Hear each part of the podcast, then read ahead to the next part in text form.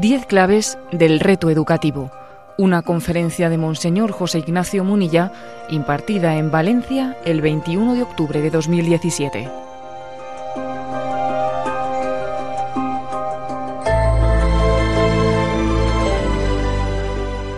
Entonces yo voy a hablar, voy a compartir con vosotros diez claves, diez claves del reto educativo, que sé que algunas hacen más referencia a la vida de la familia, que sé que otras hacen más referencia a la sociedad, que sé que otras son más de la vida espiritual, de todo ahí. ¿eh? Las, mezclo, pero son diez claves del reto educativo que me parecen importantes. Voy a compartir con vosotros algunas intuiciones, ¿eh? intuiciones de dónde se juega la educación en el momento actual, dónde se juega, ¿no? El primer lugar, el primer reto, en mi opinión, educativo, es el tema de el equilibrio afectivo, totalmente necesario para la educación. ¿eh? La emergencia educativa es la punta del iceberg que esconde debajo del agua la emergencia afectiva. Por poner un ejemplo, ¿alguien se atrevería a hacer una estadística sobre la incidencia del fracaso matrimonial o la desestructuración de la familia en el fracaso escolar de los hijos. ¿Alguien se atrevería a hacer esa, esa encuesta? Esa encuesta es políticamente incorrecta, pero estoy seguro que sería tremenda cuando un niño, un adolescente, no tiene un suelo firme, no tiene una familia estable, no tiene la experiencia de un amor incondicional y estructurado, no se le puede dar lo mejor de sí mismo en la educación, es pedirle peras al olmo, es pedirle que alguien salte sin tener suelo. Si no tengo suelo, ¿cómo voy a saltar? No tiene suelo firme en el que pisar.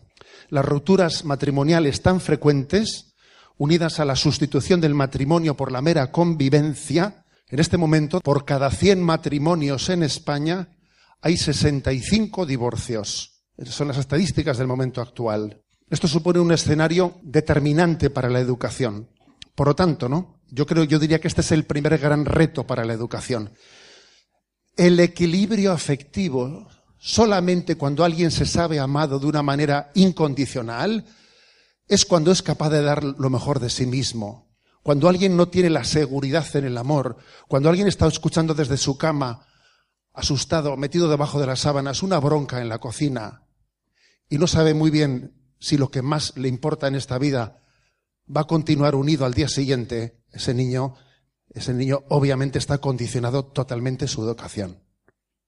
¿Acaso hayamos olvidado que no solo es el amor el que sostiene el matrimonio, sino que es el matrimonio el que sostiene el amor? Y eso tiene unas consecuencias muy graves para la educación. ¿Y esto en qué se traduce? Pues que la educación pasa por los centros de orientación familiar. La educación pasa por la pastoral matrimonial, por la pastoral familiar. La educación pasa por una sociedad que debe de preservar el matrimonio, cuidar el matrimonio. Eh, yo recuerdo que siendo, siendo obispo de Palencia, antes de ser, estuve en San Sebastián, estaba en Palencia de obispo, y recuerdo que la, que la Junta de, de Castilla-León, pues aprobó una ley, una ley de mediación familiar. Yo dije, por fin, por fin, una ley de mediación familiar, por, por Dios, tendremos una ayuda por parte de las administraciones, ¿no? Fui con fruición a leer la ley de mediación familiar hecha por, no por el gobierno vasco, ¿eh? por el de Castilla-León. Leí con fruición aquella y me encontré con que ya desde el proemio de la ley decían que esa ley de mediación familiar lo que quería era ayudar a separarse de buen rollo a las parejas sin, sin mucha conflictividad. Y pedí una cita con el consejero y le dije, oiga, ¿me quiere usted decir que han hecho una ley de mediación familiar para ayudarse a la gente a separarse y que la ley no tiene como finalidad intentar mantener el matrimonio unido los que están en crisis? Y me dijo textual, no se nos había ocurrido. Eso es increíble. yo lo escuché de un consejero eso. Y dije, pero bueno, eso nos había ocurrido. Entonces yo creo que el principal reto educativo es cuidar el equilibrio afectivo. Solamente cuando los niños tienen, han, nacido de una experiencia de estabilidad en el amor es cuando seremos capaces, ¿no? De que su educación sea verdaderamente, sea un increscendo continuo. Segundo, segundo gran reto el hambre, el cultivo del hambre y sed de la verdad. La creencia en la existencia de una verdad objetiva y el amor hacia esa verdad es una condición sine qua non para la educación. El relativismo es antagónico con la vocación educadora. Educar desde el relativismo es como pretender que alguien aprenda a nadar en una piscina sin agua. No, no es posible. Educar sin amor a la verdad es como nadar sin agua. No puede ser. En la práctica el relativismo se traduce en todo vale, todo es lo mismo, hasta el punto de incapacitar para la educación. Y ojo, porque os podéis imaginar que el mundo, el relativista tampoco es tonto y no se, presenta diciendo soy un relativista. No, el relativismo adquiere muchos disfraces que fácilmente pues le dan una carta de presentación. Invoca valores manipulándolos. El relativista invoca la tolerancia, el pluralismo, la misericordia. Sí, el relativismo obviamente se disfraza. Por cierto, en el libro del Papa, publicado en el Jubileo de la Misericordia, un libro escrito específicamente para hablar sobre la misericordia, dice ese libro también, en uno de sus párrafos, que el relativismo también hace mucho daño.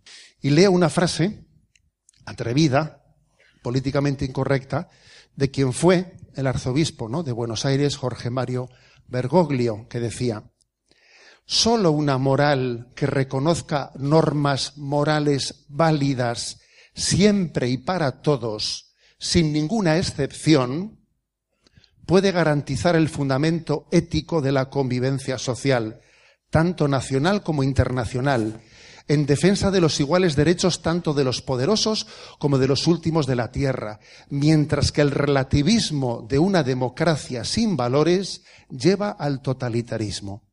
Por lo tanto, ¿no? Es importante decir que el segundo gran reto es el educar en la fe, en la verdad y en el amor a la verdad. Y el relativismo suele estar, por cierto, por cierto, muy ligado a esa emergencia afectiva a la que, a la que me he referido en primer lugar. Algunos dicen que el relativismo nace de la hipertrofia sentimental del yo. El narcisismo y el relativismo suelen hacer una pareja perfecta, a veces indisoluble. Tercer, tercera clave educativa. El educar en la fortaleza interior. En la educación en la fortaleza interior. Es que las metas educativas no se alcanzan de forma inmediata y sin sacrificio. No, la educación es una carrera de largo recorrido. Y la capacidad de resistencia ante las contrariedades es básica para afrontar el reto educativo. La fortaleza interior es la capacidad de afrontar frustraciones, eso, o sea, asumir frustraciones sin venirse abajo. Educar en eso es importantísimo. Y por desgracia, la sociedad del bienestar, pues ha dado a luz a generaciones muy vulnerables, que somos muy blanditos, ¿sabes? ¿Eh? Muy blanditos, en el sentido de que nos venimos abajo fácilmente ante las contradicciones. Se requiere más fortaleza para ser manso que para ser osado. En el fondo es importante distinguir entre fuerza y fortaleza. El hombre suele ser más fuerte que la mujer, pero a veces tiene menos fortaleza, ¿sabes? Aguanta menos. Por ejemplo, el hombre recurre mucho más fácilmente a las adicciones de las drogas porque tiene menos fortaleza, porque aguanta menos las contrariedades. La fortaleza es la capacidad de asumir que te den leña sin venirte abajo, ¿no? El buen boxeador es el que es capaz de, de, asumir sin venirse abajo. El buen boxeador no es el que zurra mucho, sino el que le zurran y no se viene abajo y aguanta. Porque es que estos son muchos asaltos, ¿sabes? Aquí no nos lo jugamos el primer asalto, sino que la cosa es larga. La fortaleza interior es la capacidad de, de aguante. Aquí vence el que aguanta, ¿sabes? El que persevera. Vence el que persevera y eso supone fortaleza interior. Y en eso nuestra, nuestra generación no educa. Lo que queremos es satisfacción inmediata de mis caprichos, ¿no? Hace falta más fortaleza para dominarse a sí mismo que para dominar a los demás. La mayor muestra de fortaleza es la paciencia. La paciencia con uno mismo y con los demás. Y la paciencia es hija de la fortaleza nieta de la esperanza y madre de la perseverancia. Ocurre que la educación en la fortaleza interior pasa por la austeridad y el sacrificio, valores no precisamente en boga. Por lo tanto, creo que es básica, ¿no?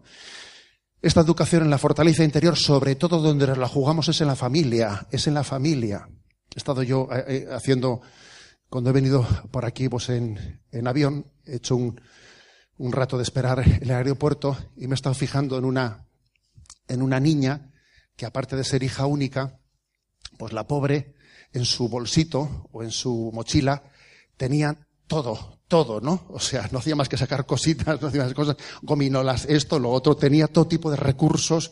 Yo decía, pero bueno, ese bolso es mágico, o sea, en ese bolso hay de todo, o sea, de todo, ¿no? Perfectamente conjuntado, con el mismo color, con el mismo color de, ¿eh? de la mochila. Está todo perfectamente conjuntado. En cada momento tiene una cosa que sacar y consumir. Yo decía, madre mía, todo esto sin darnos cuenta que qué psicología que va a generar, obviamente, verdaderamente incapaz de, vivir en el sacrificio y de la renuncia. Cuarta clave, la cuarta clave educativa. Libertad anclada en la verdad. Equilibrio entre libertad y disciplina. O sea, el, equilibrio entre la libertad y la disciplina es básico para la educación. Existe una tremenda crisis del sentido de autoridad en nuestra cultura es un hecho incuestionable que nuestra cultura ha entrado en crisis. La figura paterna, paterna, mucho más que la materna.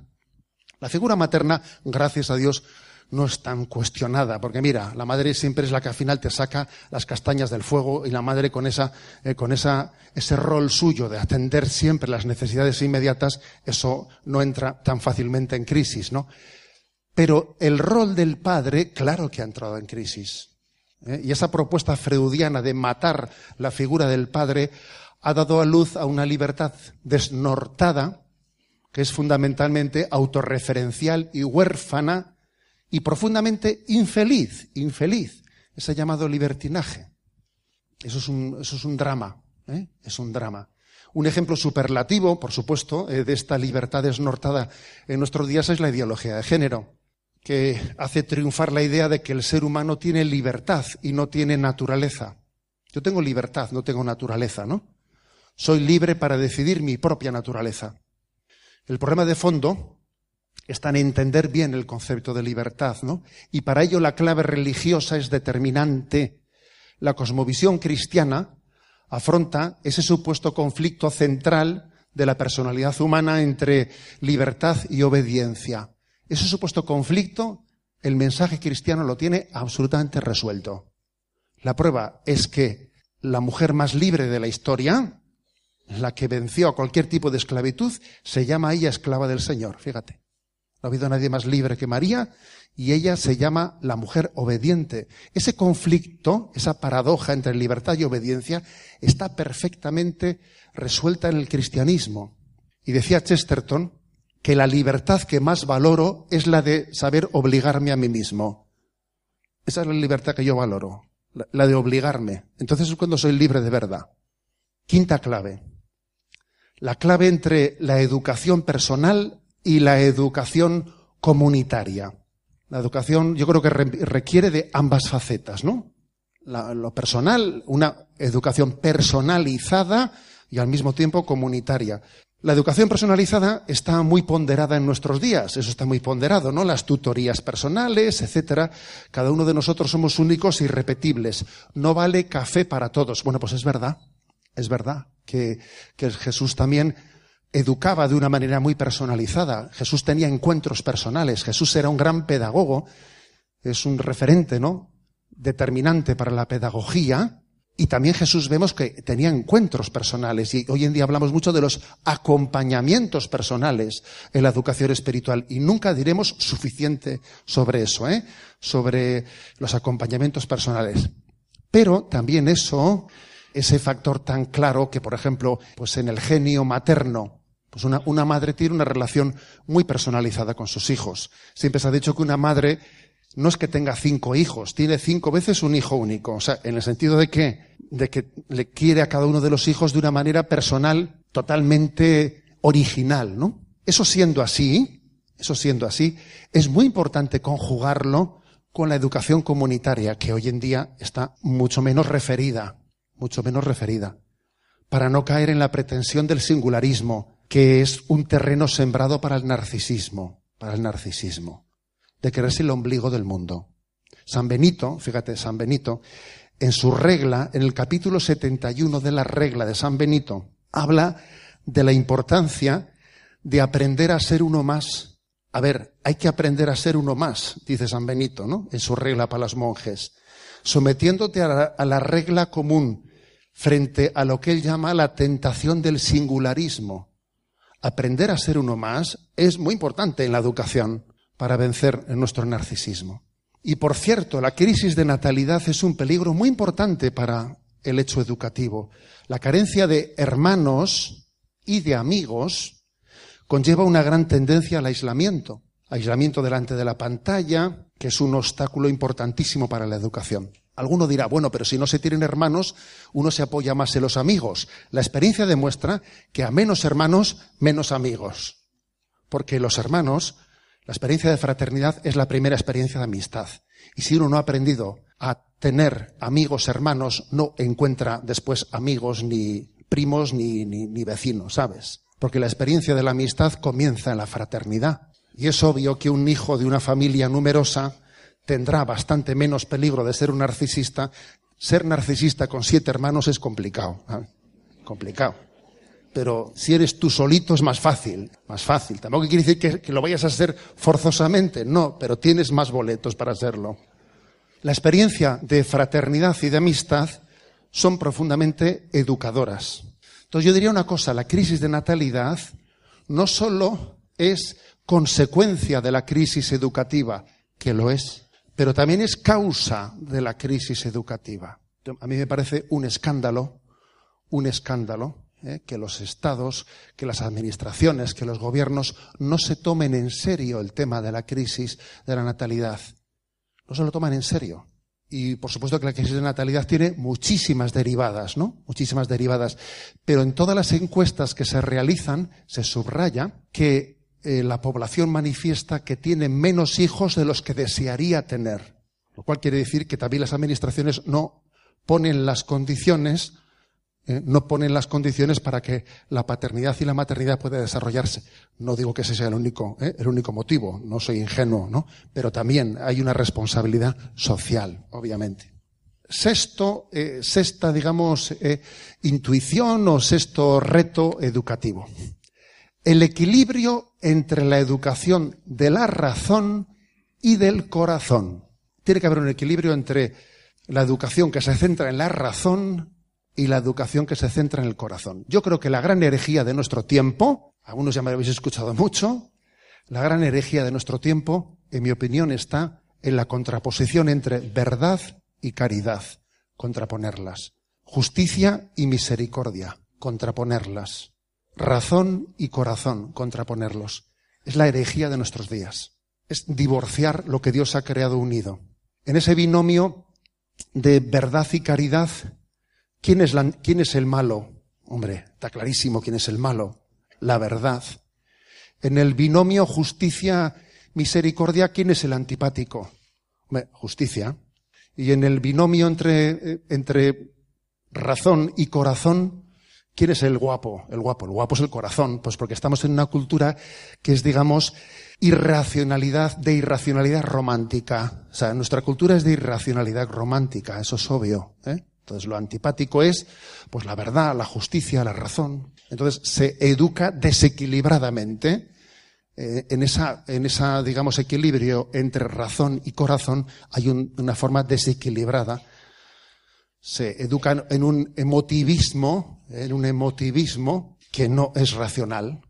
Yo mandaba las redes sociales, ¿no? Así un poco, pues con un poquito de humor, porque si a veces también hay que decir cosas muy serias con un poquito de humor, porque si no, no sé, pues igual alguno se espanta, ¿no? Y sirviendo un poco de Mafalda y sus chicos, decía, lo ideal sería tener el corazón en la cabeza y el cerebro en el pecho. Así pensaríamos con amor y amaríamos con sabiduría. Esta reflexión así un poco, digamos, provocadora, lo que viene a decir es que pretender separar la educación de la razón y del corazón es perverso.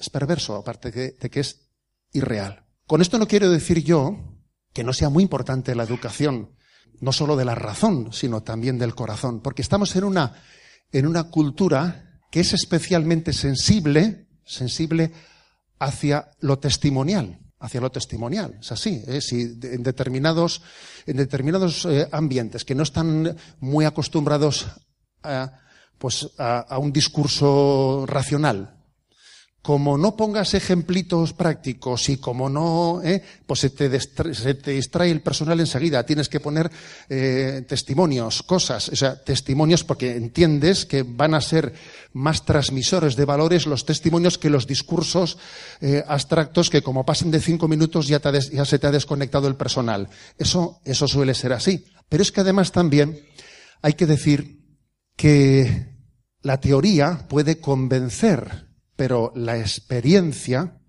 es la que llega a convertir.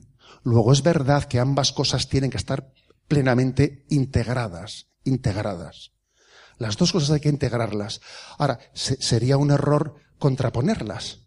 En el año 1983, dos años antes del sínodo que era con motivo del 20 aniversario del Concilio Vaticano II, en el que los padres sinodales le pidieron a San Juan Pablo II que por favor se hiciese un catecismo de la Iglesia Católica, pues digo, en el año 83, nuestro actual Papa emérito, Joseph Ratzinger, pronunció una conferencia en París titulada La crisis de la catequesis, en la que él venía a decir, a ver, es que tenemos una crisis monumental, porque el catecismo de San Pío V de facto se ha derogado de facto.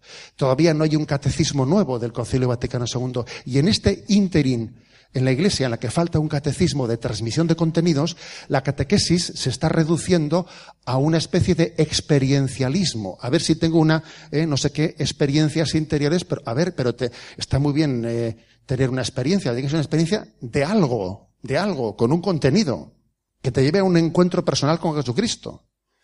Por eso él también clamó porque existiese un catecismo que, porque claro, aquí funcionamos por la ley del péndulo. Y el péndulo es, o me aprendo de memoria un catecismo, un montón de fórmulas, sin tener, sin saber lo que estoy diciendo y sin tener la experiencia interior de haberme encontrado con Jesucristo, o paso a lo contrario que es, juego a tener experiencias, ¿eh? juego a tener experiencias y a, sustituir, ojo con esto, ¿eh? a sustituir la religiosidad por una especie de educación en la interioridad. ¿Nos suena esto?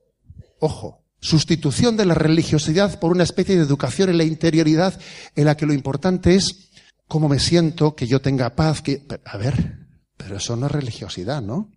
Es que jugamos a la ley del péndulo. O nos aprendemos de memoria una serie de fórmulas dogmáticas sin saber lo que estamos diciendo, sin experiencia ninguna, o juego al experiencialismo de una interioridad en la que no sé exactamente qué me ha dicho Dios y Dios cómo se me ha revelado, pero no, vamos a ser capaces de integrar la educación de la razón y del corazón, ¿o qué? Jesucristo se reveló integrando ambas cosas. Por tanto, educación equilibrada de la razón y del corazón. Séptimo punto. Educación de los deseos. También muy importante, educar los deseos. Educar los deseos porque, porque fijaros, hoy en día mucha gente piensa, claro, es que el cristianismo pues está para, ¿eh? tienen esa, algunos tienen esa visión. Aquí todo, todo lo que te gusta, ¿eh? o engorda o es pecado, ¿sabes? ¿Eh? Como que, a ver, parece como que el cristianismo está en contra de los deseos básicos del hombre. Esa es la visión que mucha gente tiene, ¿no? Tú tienes unos deseos naturales, bueno, pero lo de, pero sin embargo, la religiosidad no viene en cumplimiento de los deseos del hombre, sino que viene por otro lado. Pues no es verdad. Y es muy importante educar en los deseos para entender que eso es falso. Existe tres tipos de actitudes ante los deseos. La actitud del adicto, que se entrega plenamente a los deseos. Cualquier deseo que tiene se entrega a él y acaba siendo pues un adicto absoluto, ¿no? Un adicto que vive pues un drama muy grande, ¿eh? un adicto que en el fondo nunca tiene suficiente. ¿Sabéis por qué no tiene? Un adicto nunca se siente satisfecho, porque en realidad alguien no puede estar satisfecho de lo que en realidad no desea. No es eso lo que desea, ¿sabes? Por eso no está satisfecho. Y dale, y dale. La relación, la relación del adicto, del materialista, que tiene el drama de desear cosas que no le llenan. Existe otra, otra actitud ante los deseos que es la de la del estoico o la del budista, si queréis, ¿no? Hoy en día jugamos, un poco al budismo y entonces dice, voy a, voy a, voy a hacer, pues no sé qué técnica de relajación en la que me convenza a mí mismo de que no tengo deseos. ¿eh? Entonces voy a, voy a, intentar llegar a una especie de silencio interior en el que diga, ves, ves cómo no deseo nada, no deseo nada, no deseo nada. mentira. ¿Me explico? Mentira, no es verdad. Es llegar a una, ¿eh? a una negación de la realidad. Y existe otra, otro tipo de relación, otro tipo de relación con los deseos, con la vivencia de los deseos, que es la que tiene el cristiano, que es la que tiene el cristiano. Y claro que claro que voy a decir una cosa con, toda la, con todo el convencimiento, ¿no? El cristiano es aquel que descubre que detrás de cada deseo interior se esconde el deseo de Dios. Detrás de nuestros deseos más naturales se esconde el deseo de Dios. Son la puerta del cielo. Y Dios quiere calmar nuestras ansias más profundas de felicidad. Lo que ocurre es que eso supone pues una purificación interior. Lo que ocurre es que eso supone saber que tenemos un pecado original y que hay que ver cómo, cómo purifico mis deseos y los ilumino. estaba hace poco yo, en el, inicio de curso, me invitaron a un colegio de San Sebastián a hacer con los chicos, pues, una misa de inicio de curso, ¿no? Entonces se me, ocurre la homilía, les pregunto a los chavales, a ver, ¿quién me dice qué diferencia hay entre me apetece y quiero? Apetecer y querer. Claro, o los chavales levanta uno la mano, le pasan el micrófono y dice, pues me apetece es, pues cuando alguien dice que, eso, que dice el chaval, dice, que me apetece una cosa, y quiero es cuando alguien dice, pues que, que quiero una cosa, ¿no? Y todo, el mundo se pega una carcajada y tal, ¿no? Y dice, oye, pues está inventado la, la pólvora. Pero otro levantó la mano, le pasaron el micrófono al segundo, y va al segundo y dice, pues es que, a ver, me apetece es cuando quiero una cosa así, pero para ahora mismo, y quiero una cosa es cuando es, pero para, para más tarde. Y dije, pues ya has dicho algo tú, ¿eh? Le dije, tú ya has dicho algo. Muy importante, muy importante. Porque no es lo mismo conducir con, ¿eh? con luces cortas que con luces largas, ¿sabes? No es lo mismo, ¿no? No es lo mismo. Y querer es con luces largas y apetecer es con luces cortas, ¿sabes? El chaval dijo, uff, pues lo dicho sin darme cuenta, ¿sabes? Pero a ver, la distinción entre me apetece y quiero es básica en esta vida. Y la educación en los deseos es importantísima. ¿Quién educa en los deseos? ¿Quién educa en los deseos? ¿Quién hace esa labor? ¿Dónde se hace eso? ¿Quién es la gente que tiene que afrontar ese tema? Es un tema clave en el que yo creo que la familia, sin duda, siempre la familia está en primer lugar, pero el acompañamiento espiritual es clave, la vida comunitaria es clave, el colegio es clave, la educación en los deseos es básica, porque no es verdad que Jesucristo ha venido a frustrar deseos, les ha venido a dar cumplimiento. Él dice, ¿no? En, su salmo, ¿no? Sea el Señor tu delicia y Él te dará lo que pide tu corazón. Si tú descubres, ¿no? Si Dios es tu tesoro, él te dará lo que pide tu corazón. Luego hay que descubrir no solo los deseos carnales, hay que descubrir los deseos del alma, que son la sabiduría, que son la justicia, que son la belleza, que son la eternidad. Octava clave, la educación en las actitudes. Les había pedido que, pusiesen una ecuación, una ecuación que dice, E es igual a, abre paréntesis si lo queréis escribir ahí, ¿eh? E es igual a abre paréntesis, C más H, cierra paréntesis por A. A ver, me explico, vamos a ver. E, educación. ¿A qué es igual la educación? Es igual a conocimiento más habilidades, cierra paréntesis, pero multiplicado por actitudes. Claro que la educación es muy importante, son los conocimientos, muy importante. Y hoy en día, hoy en día los damos equivocadamente o los minus, valoramos. ¿eh? Los conocimientos son muy importantes es muy importante que a los conocimientos se sumen las habilidades, las habilidades porque somos conscientes de que, de que no, somos, no somos teóricos, somos prácticos y necesitamos no solo un conocimiento abstracto, sino un conocimiento experiencial, ¿no? experiencial. Y hemos comprendido, pues, que a veces en las, en las aulas pues además de enseñar biología, pues hay, unas plantas plantadas en las ventanas del, aula, porque entendemos que, es, una enseñanza real de la biología tener unas plantitas puestas y no solo haber dicho, o sea, conocimiento más habilidades, pero cuidado, cierra paréntesis, multiplicado por A, que es por tu actitud interior. Porque al final lo que multiplica, no, digo lo que suma, lo que multiplica es qué actitud interior tienes.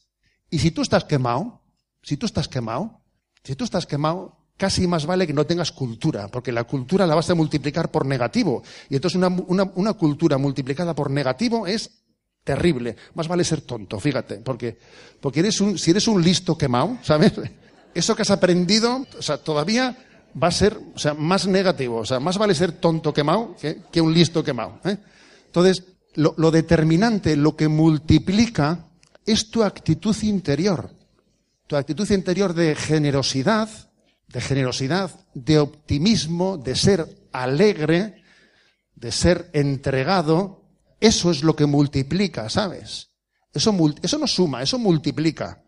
Y ese factor tuyo interior, que yo creo que es un poco de dirección espiritual, ¿sabes? Es de conversión. Eso, eso en el fondo donde se juega es en la conversión. Antes me decía uno de los, uno de los de la delegación de, enseñanza, me ha ido a buscar al, al aeropuerto y contándome cosas de cómo trabaja en la delegación, de que él también estaba en un colegio me ha contado una cosa que me ha llamado la atención, de cómo en el colegio de bachillerato donde estaba él, cuando propuso el que los chicos pudiesen, ¿eh?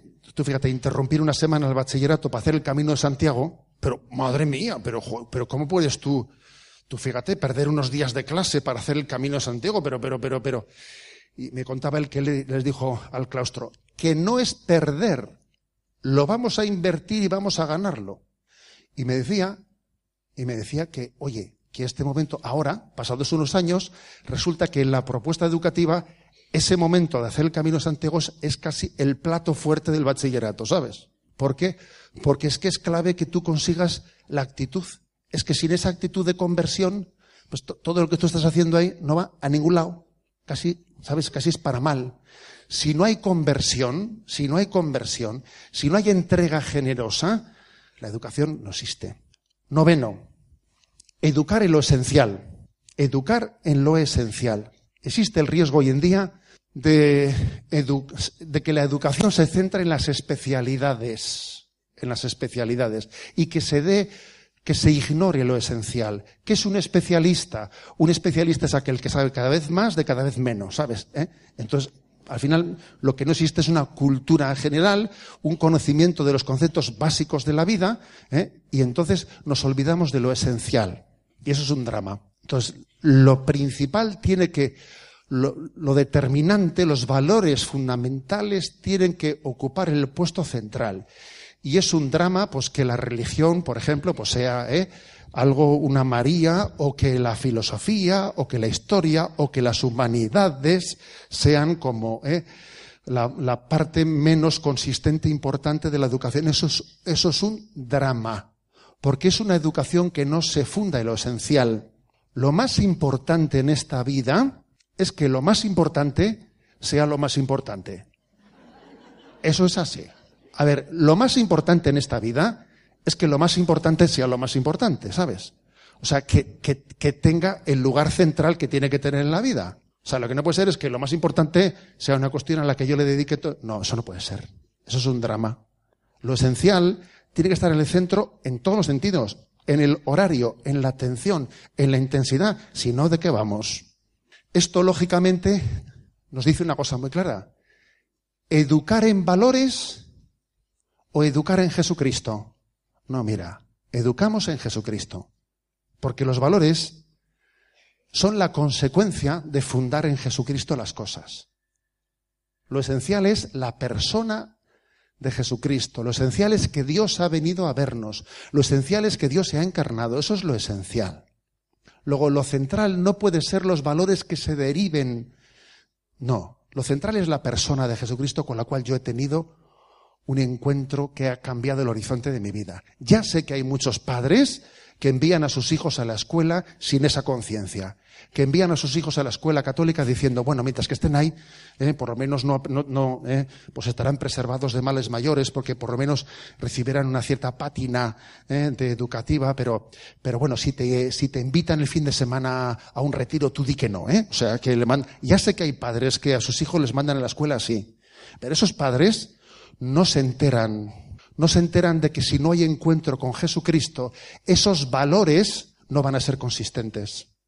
A esos padres convendría, convendría contarles eh, aquella metáfora que se dice, que se cuenta de, ¿sabéis cómo? Eh, pues en la, en la cultura anglófona, pues existe ese deporte de la cacería del zorro.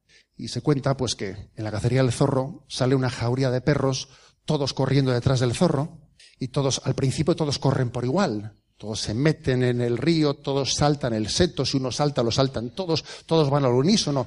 Pero claro, la cacería del zorro se va alargando, y a veces se alarga mucho, y se van descolgando unos, se van descolgando otros perros, otros perros, y al final solo son dos o tres los que llegan a alcanzar al zorro, ¿no? Entonces la pregunta es, ¿y por qué son esos dos o tres los que han alcanzado al zorro y los demás han quedado colgados? Porque eran más eran más viejos y corrían menos porque estaban peor alimentados, porque habían sido peor entrenados. No, porque es que esos dos o tres habían visto al zorro, ¿sabes? Los otros no habían visto nada. Los otros corrían porque veían correr, los otros saltaban porque veían saltar, ladraban porque además ladraban. Pero llega un momento en que dice, oye, yo me estoy cansando, ¿tú has visto algo? Pues yo tampoco. Y nos vamos descolgando. A esos padres habría que decirles, habría que decirles que el que no tenga una experiencia de encuentro con Jesucristo no va a ser perseverante en la vivencia de los valores cristianos, porque los valores cristianos sin el encuentro con Jesucristo son es puro moralismo. Y un joven no será nunca moralista. No será nunca moralista. Solo el que haya tenido un encuentro con Jesucristo será perseverante en los valores morales. Si no, déjate. No le pidas peras al olmo. Y por último, y termino, ¿eh? El punto décimo, pues es el poder educativo de la comunión de la Iglesia.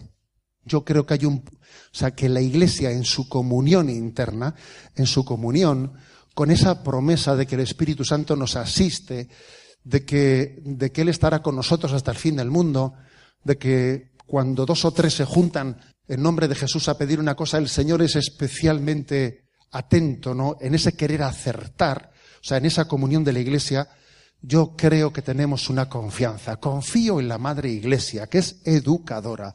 La Iglesia es Madre educadora, ¿no? Tiene una maternidad recibida del corazón de Cristo y yo creo que tenemos que confiar en eso. Por ejemplo, este Congreso. ¿Por qué, hemos venido aquí?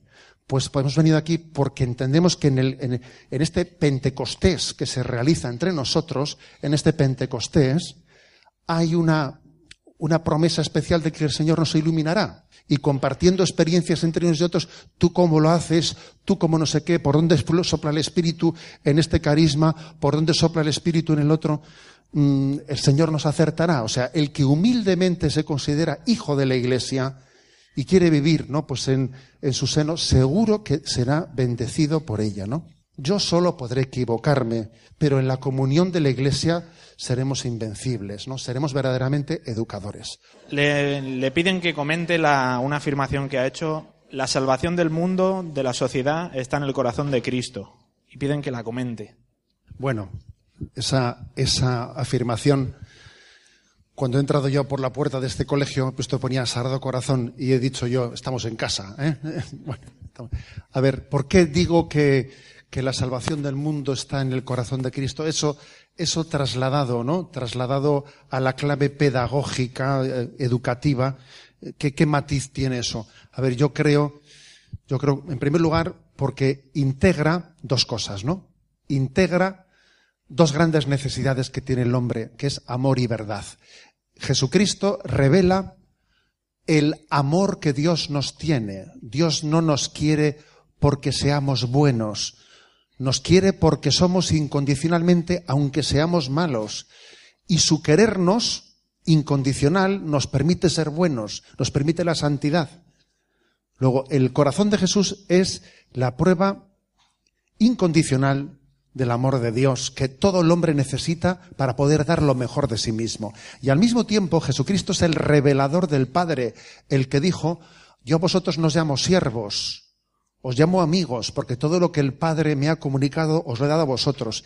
Y creo que en este momento la frontera entre la creencia y la increencia en el mundo actual, en mi opinión, en este momento, esa frontera no está en la creencia en Dios o no creencia. En los años 70, 80, la frontera entre la creencia y la increencia estaba entre los que creían en Dios y entre los que eran ateos. En mi opinión, en este momento la frontera está en otro lugar. La frontera está en los que creen en la revelación, en que Dios ha hablado, y los que no creen en la revelación, y entonces se hacen un Dios a su medida. Entonces Jesucristo es el revelador del Padre y entender que Dios ha hablado, se ha comunicado a través de Jesucristo, eso es lo determinante. Luego, la imagen del corazón de Jesús es la imagen que me evoca que Dios se ha revelado, se ha descubierto y tenemos que ser verdaderamente avaros, con perdón de la expresión en sentido positivo la palabra, no, tener la santa, el santo deseo de conocer qué ha dicho Dios, cómo se ha revelado. Porque yo, porque yo te llamo amigo, te doy confidencias. Cuando uno abre el catecismo de la Iglesia Católica, se está abriendo a las confidencias de Dios. Es como cuando Juan reclina la cabeza en el costado de Jesús y le oye hablar. Eso es lo que debemos hacer al acercarnos a la Escritura, al acercarnos al catecismo, porque del corazón de Jesús eh, recibimos la revelación. ¿Cómo ser constantes en educar y no desmoralizarnos? Está claro también que de esto vosotros, eh, los que estáis, porque muchos de vosotros sé que estaréis en el mundo educativo, podéis dar muchas lecciones, pero yo me atrevería a decir una cosa. Eh. Yo sé que habrá momentos de frustración, de decir, por el amor de Dios, ¿cuántas veces a este le he dicho una cosa, una cosa, ¿no? Este chaval, vamos, juega al ping-pong conmigo, ¿eh? Porque hay, hay, veces que juegas al ping-pong, ¿no? También yo creo que hay que tener confianza en que el que verdaderamente es educador de ese chaval su educador es Jesucristo. Tú eres instrumento de Jesucristo. Y si Jesucristo tiene paciencia con él, tú no la vas a tener. Si Jesús le ama a él y si en Gesemaní pensó en ese chaval, tú no vas a, tú no vas a amarle. Y Jesús tiene una paciencia inmensa. Y Jesús habrá pensado en un momentos de gracia para esa persona. Momentos de gracia. Entonces, ¿tú qué sabes cuándo es el momento de gracia para esa persona? Entonces, lo de, lo, lo de el paralítico de la piscina de Bethesda, ¿no? Que estaba ahí 38 años al lado de la piscina, esperando a que, a que cuando se removiesen las aguas, alguien le metiese en la piscina y quedase sano, ¿no? Es que hubo, hubo, después de 38 años, pasó Jesús y le metió en la piscina y quedó sano, ¿no? Me acuerdo que un profesor, ¿no? Un profesor contó en una ocasión, una ocasión, una anécdota que a mí me dejó conmovido, ¿no? Era un italiano y dice él que tenía en la escuela un chaval de esos que además con los italianos, ¿sabes? Cuando sale un, uno rebelde de esos que tenía, bueno, que le reventaba la clase, le reventaba la clase el chaval todos los días, ¿no? Entonces dice que un día el profesor le dice, mira, fulanito, vete a la, vete, vete a la, aquí a la calle, te vas a la parroquia, eh, te vas a la parroquia delante del sagrario y a ver qué te dice Jesús. Le dijo ¿eh? el profesor. sale el chaval, se va. Y dice el profesor que seguía y seguía la clase, joder, el chaval no venía, ¿no? Y este dice, joder, este tío se habrá ido por ahí, ¿sabes? Se habrá ido por ahí. Pasó bastante tiempo y el chaval volvió. Dice que volvió así como con los ojos llorosos y tal, ¿no? Y va el profesor y le dice delante de todos, ¿qué te ha dicho? Me ha dicho que usted también me perdone. Y me contaba él que fue un día de gracia, que hubo un antes y un después. Era el día que estaba escrito, ¿sabes? Era el día. Ahora ese, hasta que llegó ese día, ¿sabes? Pasó las de Caín, ¿sabes? Pasó las de Caín. Y el día que le dijo, vete de aquí a ver qué te dice ante el sagrario, se lo dijo ya que ni creía lo que estaba diciendo, ¿sabes? Se lo dijo ya que no tenía casi ni esperanza, pero el Señor le estaba esperando, ¿sabes? El Señor estaba esperando. Entonces creo que, que cuando tenemos, ¿no? Determinados, creo que hay que ser perseverante porque es el Señor el que tiene un momento de gracia pensado para todos nosotros. Y ese momento de gracia, oye, llega cuando llega. ¿eh? Yo a veces me suelo acordar de que yo de pequeño solíamos jugar en la familia, jugábamos a, pues eso, los domingos a, a, juegos de cartas y de cosas, y yo me acuerdo que tenía un genio y un mal perder que montaba unos líos en la familia cada vez que ¿eh? perdías, que casi siempre perdías, ¿no? Montaba unos líos Y mi madre me decía, pero tú estás tonto, tú que estamos jugando. Pero ¿cómo te puedes poner? Si, estás, si estamos jugando. Y me lo decía todos los domingos mi madre cuando montaba yo el lío.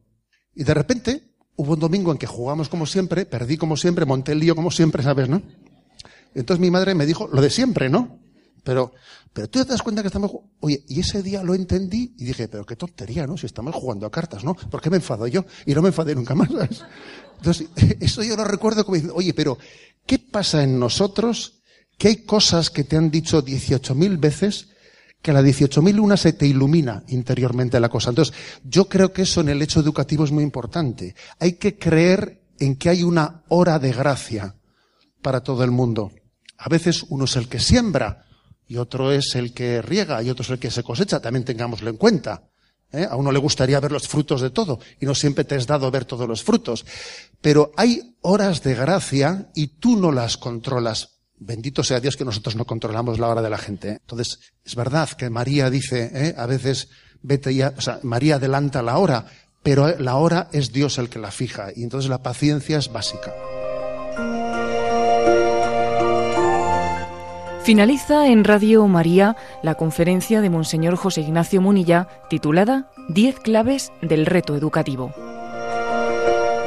La impartió el 21 de octubre de 2017 en Valencia.